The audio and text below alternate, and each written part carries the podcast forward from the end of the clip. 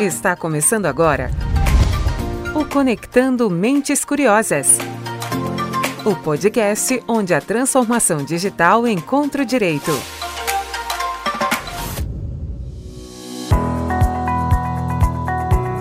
Oi, pessoal, tudo bem com vocês? Começando mais um Conectando Mentes Curiosas. Eu sou Silvia Curado, sua host deste podcast semanal sobre tecnologia, inovação e direito. Antes de falar do programa de hoje, eu queria reforçar o convite a todos os nossos ouvintes para nos ajudar a construir esse podcast. Então, se você tem alguma ideia de assunto que devemos abordar por aqui, é só escrever para o nosso e-mail, que é o podcast.pgadvogados.com.br. Convite feito, vamos ao nosso tema de hoje. Nesse episódio, a gente vai falar um pouquinho sobre o marco legal das startups. O projeto de lei que foi aprovado pelo Senado apesar das modificações, poderia ter incluído questões que, na opinião de especialistas, poderia acelerar a criação e o crescimento das startups.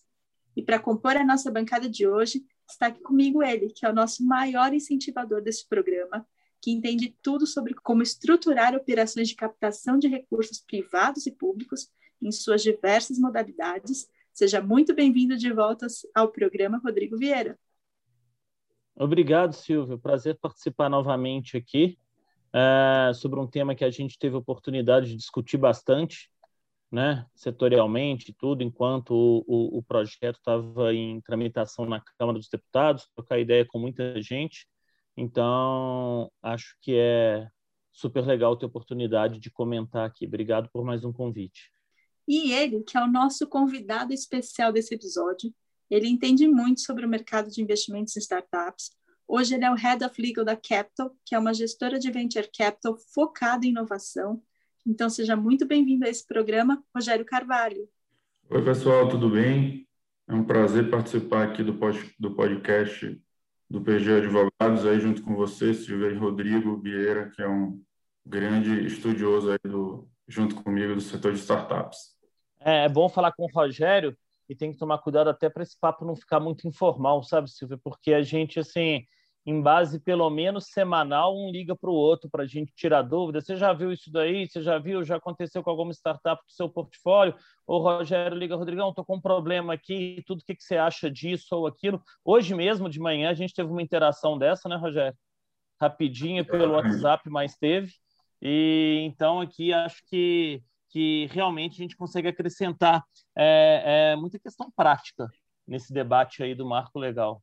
E esse é que é o nosso tipo de conversa boa, quando a, gente, a conversa é fluida e a gente consegue trazer para os nossos ouvintes um conteúdo de super relevância. Então, para começar esse papo de hoje, eu queria falar sobre esse projeto de lei. Né? Ele foi aprovado por unanimidade no Senado, mas ele sofreu muitas críticas por parte do mercado principalmente porque deixou de fora algumas questões importantes para acelerar o crescimento das startups. Eu queria que vocês falassem um pouquinho, explicassem para os nossos ouvintes um pouco dessa, dessa crítica que o mercado fez ao projeto. É, vou começar aqui dando uma pincelada, então. Eu acho que é uma questão de oportunidade, Silvia. Eu acho que uh, a gente tem algumas questões importantes que atrapalham o desenvolvimento do nosso ecossistema de startups e que, quando atrapalham, por favor, não é que impedem o crescimento, né? Vocês vejam os números ano a ano de volumes de investimentos em startups, de recursos captados por startups, do crescimento do, do ecossistema de startups e empreendedorismo brasileiro, que é uma coisa que nos dá orgulho em momentos difíceis, em momentos de crise né, econômica, mas esse setor aí continua resiliente e os números batem recorde de trimestre após trimestre, é, mas existem sim algumas coisas que poderiam tornar a vida do, do, do empreendedor mais fácil ou segurar um pouco de, de valor no Brasil, né? Então, a maioria dessas questões ela é de natureza trabalhista e tributária. E o aprofundamento nessas questões requeriria um debate mais amplo que eu não sei se a pressa para se colocar em vigor, para colocar em vigor essa lei, fez com que, que as coisas andassem rápido e deixassem de abordar esses pontos importantes, mas fato é que eles não foram tratados da forma que deveriam e foi uma oportunidade de realmente contribuir com substância para o eh, ambiente de, de, empreendedorismo no país. O que, que você acha, Rogério? É, eu, eu concordo com o Rodrigo. Acho que ponto de vista do investidor, é, essas duas questões aí, né, tributária e trabalhista, é, são para nós as mais relevantes, a que acabam gerando entraves aí no dia a dia e que acho que o projeto de lei aí perdeu a oportunidade de tratar com mais detalhe, né, para trazer um pouco mais de segurança jurídica é, nessas questões. Né? A gente viu bastante coisa aqui conceitual, de diretriz, de definição, é, que é bom, mas que acho que acabou abordando aí muito mais o, o, o lado, sim, ao meu ver, aqui do investidor anjo, né, não do investidor do, do, do ecossistema de um, como um todo, né, então trazendo conceitos assim meio meio repisados, meio óbvios assim, né? Então como os instrumentos que são feitos, é, a gente tem conceito de, startup na, na capital 78, temos a na portaria MCTIC? Então, assim, essas questões que, ao meu ver, são meio óbvias, foram trazidas aí no PL e a gente perdeu a oportunidade de tratar essas questões mais importantes. Você concorda, Rodrigo? Eu concordo, por exemplo.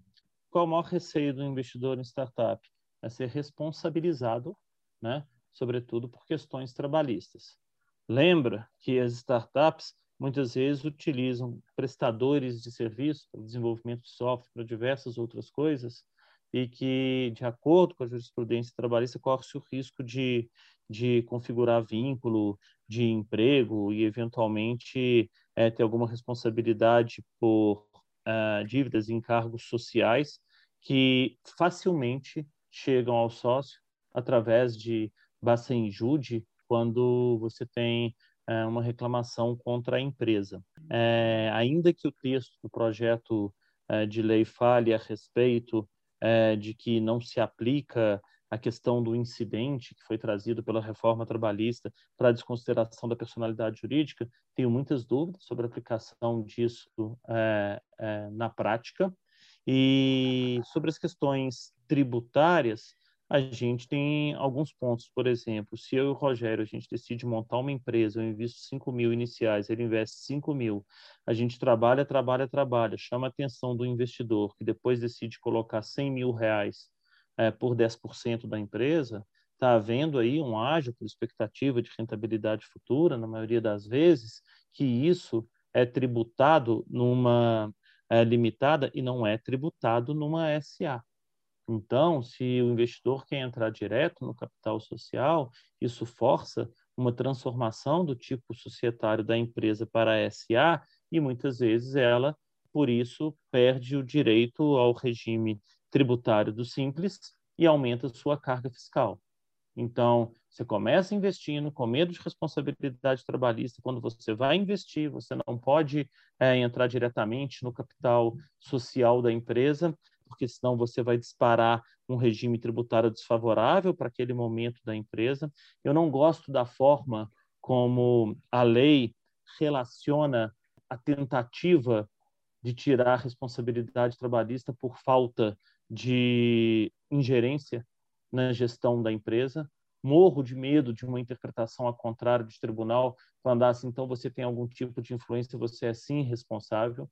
Eu acho que não precisava da lei falar e listar todos aqueles instrumentos de investimento em startup, porque não precisava de uma lei dizer que a gente podia fazer aquilo, são, são contratos e instrumentos que já são utilizados no dia a dia, seja o mútuo conversível, seja os contratos de opção de compra.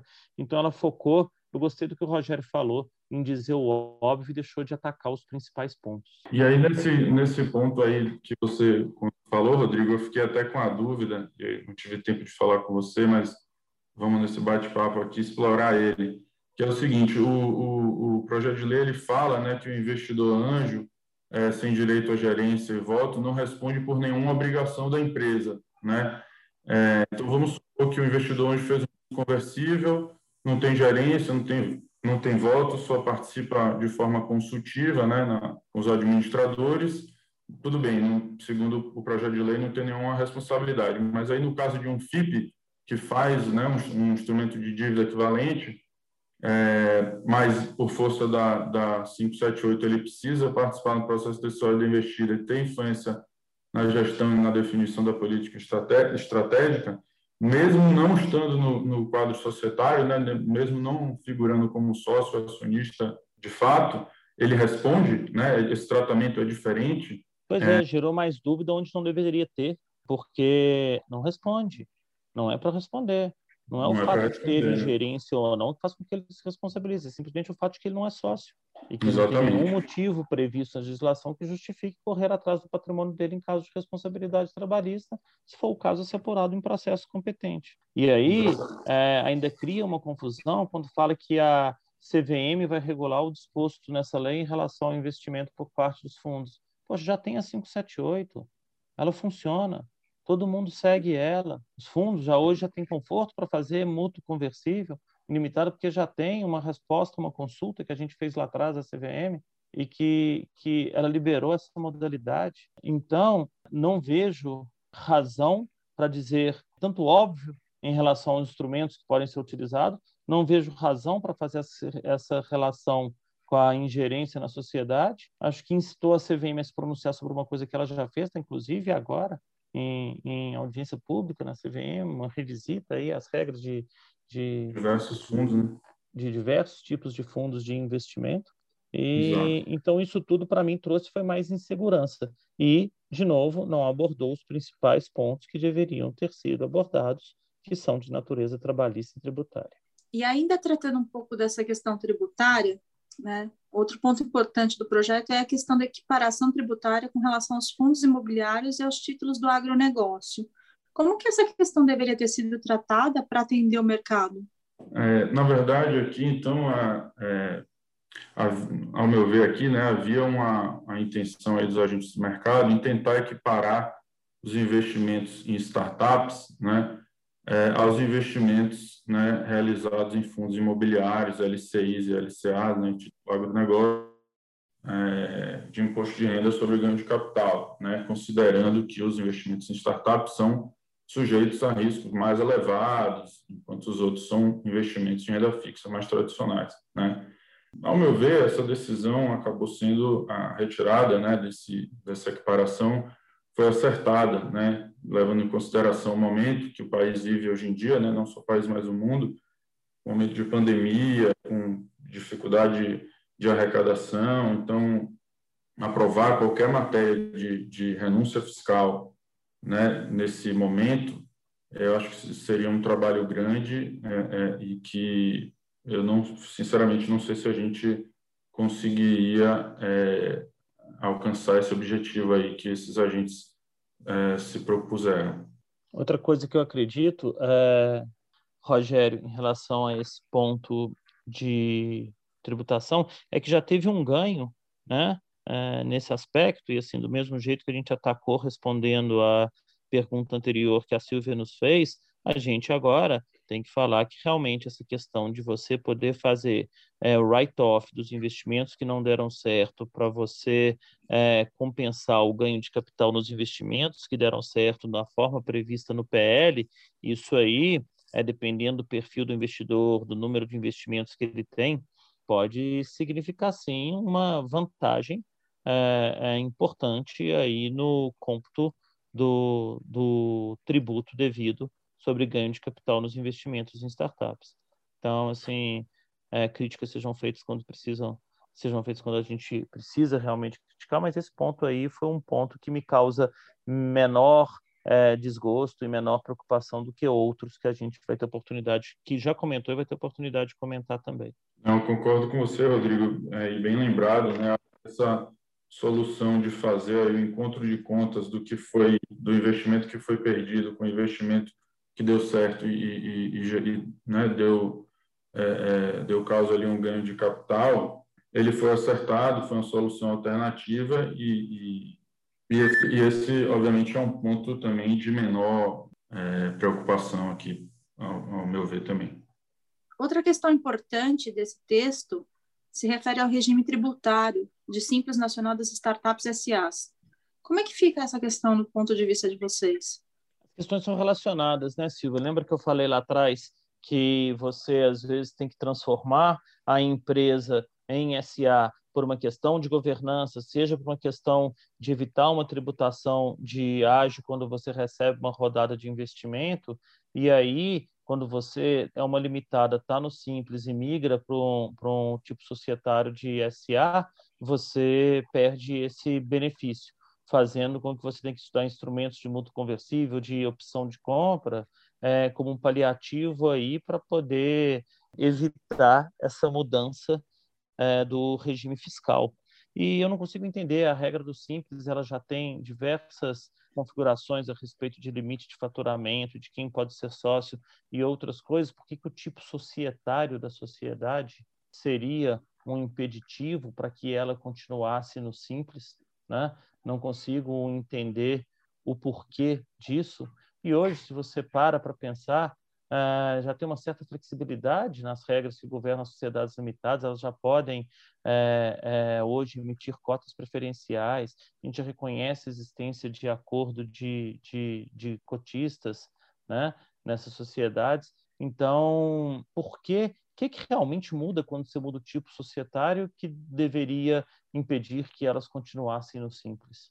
Né? Seria muito hum. interessante se você pudesse fazer essa transformação do tipo societário para uma questão de governança, por qualquer razão que você queira, sem correr o risco de perder o regime tributário que você estava, que é mais vantajoso para aquele estágio inicial e para aquele volume de faturamento que a empresa tem naquele momento.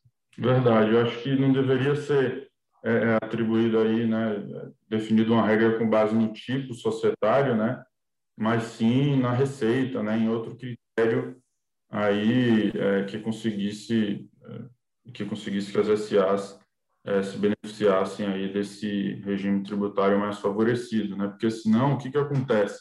Né? Você você toma uma ação, no exemplo que você deu, né, Rodrigo, de receber um investimento de um fundo ou de um investidor maior uma empresa que está tá indo bem, está gerando receita, está gerando crescimento, e, e, você, você ah, faz a transformação, né? toma a decisão de fazer a transformação de um tipo societário para fugir da tributação do ágio, mas, mas em contrapartida você acaba sendo obrigado a mudar pelo regime tributário e acaba, de certa forma, mudando aí para um regime tributário um pouco mais agressivo, um pouco mais caro, né? Mas é isso, eu acho que todas essas questões que mexem é, é, é em, em, em, e que podem impactar, de certa forma, a arrecadação, o legislador acho que acaba tratando um pouco mais de cuidado, né? É, é, e, de novo, ele tinha aí uma, uma, uma pressa em dar alguma satisfação para a sociedade com a aprovação desse projeto, e, e temas tributários acho que acabaram é, ficando para ser tratados aí em outro momento, em, eventualmente em outro projeto de lei. O Senado alterou o texto em dois pontos que também foram bastante criticados pelo mercado. O primeiro refere-se à questão de stock options, que é a opção de compra de ações dadas aos funcionários como remuneratória, como forma de remuneração. Segundo o relator do projeto, o senador Carlos Portinho, a questão merece um tratamento separado e específico. Vocês concordam? Olha, eu, graças a Deus que saiu. Graças a Deus, porque do jeito que estava, acho que ia ser muito ruim para o ecossistema. Né? Vamos voltar aí. O que, que é startup? Uma empresa nascente que precisa juntar pessoas e recursos em volta de um projeto para poder crescer, para poder escalar, para poder ganhar mercado e gerar valor para a economia e para a sociedade. Ok? Bem pragmático. Que os investidores, e o Rogério pode confirmar isso quando ele for falar, é, olham muito no investimento em startup. Time, capacidade de execução. Quem vai é, conseguir tocar esse projeto para frente? Como é que você vai colocar esse time gerando valor, crescendo, crescendo, crescendo, executando aquele projeto, mas ao mesmo tempo no ambiente de recursos limitados. Você tem que alinhar interesse. Você tem que dar para quem você queira atrair a possibilidade de se beneficiar da valorização se houver no futuro. Então, por sua própria natureza, o stock option no contexto de uma startup, ele tem um elemento de risco muito grande, porque ele só vale dinheiro se o projeto crescer, se tiver liquidez para aquelas ações. É completamente diferente de um stock option que você tem é, no contexto é, de uma empresa aberta, por exemplo. Eu não quero entrar nesse detalhe aqui. Mas é, fato é que ele não é uma remuneração. A remuneração natural pelo, pela relação trabalhista ali é o valor fixo que você se compromete a pagar, mas o valor variável que você negocia com o sindicato. Isso não é remuneração, é um alinhamento de interesse para sujeito a um risco de execução e de mercado muito grande, gerar valor para quem se dispôs a correr aquele risco com você, dedicou tempo e conhecimento àquele projeto, às vezes com uma remuneração muito baixa em relação a padrões de mercado. É, Sim, não tem nem que considerar como remuneração. Desculpa, Rogério. Não, nada, eu concordo aí com o que o Rodrigo é, colocou, né? Bom, já tínhamos, de certa forma, é, é falado disso em outra oportunidade, é, mas é, da forma que eu achei acertada, né, que, que, que, isso, que, essa questão fosse tratada em, outro, em outra oportunidade, da forma em que ela estava prevista no PL. Né, mas, de novo, concordo com o Rodrigo que é, a, startup precisa atrair né, e reter talentos, e a forma que eles encontram de fazer isso é dando parte do equity né, da empresa, né, que está gerando valor no tempo. E, e isso, ao meu ver aqui, também não é remuneração. Né? Acho que o, que o projeto de lei poderia ter trazido e deixado claro era que, no caso das startups, né, sem entrar, obviamente, no mérito de, de stock option de outras, outras empresas né, que, são consolidadas, é, eles não são, não têm caráter de remuneração e por isso não devem ser tributados no momento da concessão da conversão, como o PL vinha é, estava previsto no PL e foi acertadamente retirado. Se for para esse assunto voltar, seja para alguma manifestação qualquer que seja, que realmente isso não é remuneração uh, e que se tiver qualquer tipo de encargo ou tributo incidente sobre isso, seja lá na frente, em momento em que for apurado o ganho de capital pelo detentor, se houver. Exatamente. Desde que, obviamente, né, Rodrigo, exista aí um componente de risco, né? É, Exatamente. É, não pode, isso não pode também ser, ser utilizado como forma é, de burlar esse conceito. Um outro ponto que foi alterado também desse texto desse projeto é a possibilidade das startups sobre a forma de SA realizar suas publicações legais pela internet. Como que essa mudança ajuda nesse ecossistema? Aí deixa o Rogério falar, Silvia, porque tem não sei quantas startups no portfólio de investidas aí dos fundos da Capital, então a melhor pessoa que vai poder mensurar. É, não, tem, tem obviamente aqui, é, a gente tem aí, como o Rodrigo falou, aproximadamente 60 investidas no portfólio, então imagina, é uma economia, né? Acho que a palavra aqui é, é para essa alteração é economia, né? A, a, a, você tem uma economia de recursos grande aí com a, com não, não, tendo que publicar em jornal, né? É, você, tem, você tem uma agilidade também, né? Hoje tudo está na internet, você não precisa depender de um periódico para cumprir com a legislação que nesse ponto é, é, está antiquada, né? A sociedade evoluiu, a internet está aí, tá tudo, tudo precisa ser mais fácil, né? ainda mais com startup que também conta bastante com agilidade. É, acho que essa decisão foi, foi bem acertada. Traz economia, traz simplicidade e traz agilidade para os gestores aí de, e administradores das startups. Eu comecei esse episódio pedindo para vocês comentarem alguns pontos do que ficou de fora. Então, para fechar, caminhando para o fechamento desse episódio, eu queria que vocês fizessem uma análise é, de quais as questões que a gente não tratou ao longo dessa nossa conversa que deveriam é, ser tratadas para acelerar o ecossistema startup, que, como o Rodrigo falou no comecinho, vem se destacando, o ecossistema brasileiro tem ganhado destaque com os unicórnios e tudo mais, que não foram tratadas por SPL e que mere mereceriam atenção não só do legislativo, mas do ecossistema como um todo. Então, acho que aqui a gente pode fazer um wrap-up do que a gente acabou falando acima, né? Mas então, o que, que eu acho que são as medidas aí que, que poderiam é, melhorar, né? Que são fundamentais para o ecossistema. Obviamente, fazer um trabalho amplo, abrangente aí de, de conscientização né, em diversas esferas, especialmente nas esferas trabalhistas e fiscal, é, para tratar essas questões que acabam gerando é, maior impacto para as startups, né, como sofrer um bloqueio, né, sofrer, sofrer uma desconsideração da personalidade jurídica, é, às vezes, muitas vezes em observância de legislação, né, reforma trabalhista e tudo mais, é, Então, eu acho que essa questão é, seria bem importante aí para trazer mais segurança jurídica né, para o ecossistema. Né? Além disso, é, que a gente já falou, né, a possibilidade, o porquê de, de, uma, de uma startup não poder adotar o tipo societário de uma sociedade anônima e continuar no simples. Né? Muitas vezes ela é levada a, a se tornar uma sociedade anônima porque recebeu investimento, que precisa fugir do pagamento ali do, do, da tributação do ágio, tal, ter o aproveitamento do ágio.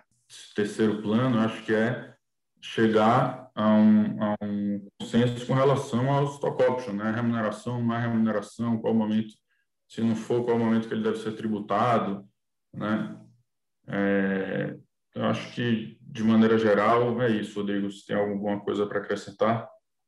Para não repetir o que você já falou, né, né Rogério, assim, que são os pontos que foram é, mais comentados e que são as necessidades imediatas que a gente tem, eu vou expandir um conceito aqui. Se o Congresso quiser realmente trazer valor aí para esse ambiente, além de tratar esses pontos que foram falados, vamos falar agora então de regulamentação de cripto, vamos sentar agora com o Banco Central, vamos sentar com a CVM, vamos discutir como é que esse mercado pode crescer, é, que ambiente que a gente pode criar para favorecer é, aí as startups desse setor. Vamos falar de facilitar registro e depósito de, de marca. Vamos falar em, em, em melhorar a lei de registro de software. Né? Vamos cuidar de um monte de coisa que também faz parte, que é a simplicidade na forma de fazer negócio, que é a acessibilidade aí aos serviços públicos e ausência de burocracia de forma ampla e tratar de identificar setores potenciais para startups brasileiras e organizar junto com a iniciativa privada operações com investimento para esses setores, quer dizer, uma visão mais ampla. Acho que assim tem que ser uma, um, um trabalho novo, coordenado, pensado, né, para a gente também não ficar gerando legislação atrás de legislação, como como a gente vê por aí, que acaba depois se tornando, comentava com o Rodrigo, falei da da questão da, da Eireli, né? E, da, e depois da lei da liberdade econômica, veio aí a possibilidade de você ter uma sociedade empresária limitada com um único sócio. Então, assim, eu pergunto para ele, Rodrigo, qual a chance de alguém constituir uma Eireli a partir de, de agora, né? Então, acho que é isso. Acho que as, as questões têm que ser discutidas de forma ampla é, e se modernizando sempre, cada vez mais.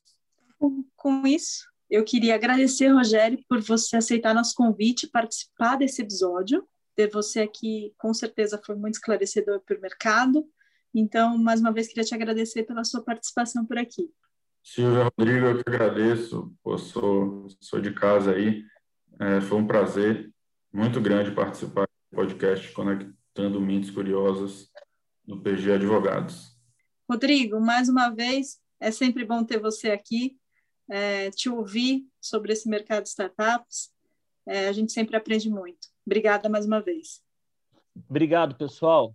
Abraço para todo mundo aí, fiquem seguros. Bom, então antes de fechar esse episódio, eu quero agradecer a todo mundo que nos acompanhou até aqui e dizer que se esse conteúdo agregou para você, vai lá, compartilha com a sua rede para que mais mentes curiosas possam fazer parte dessa jornada. E aproveita e segue o arroba PG Advogados lá no Instagram, no LinkedIn, no Facebook, para não perder nenhum dos conteúdos.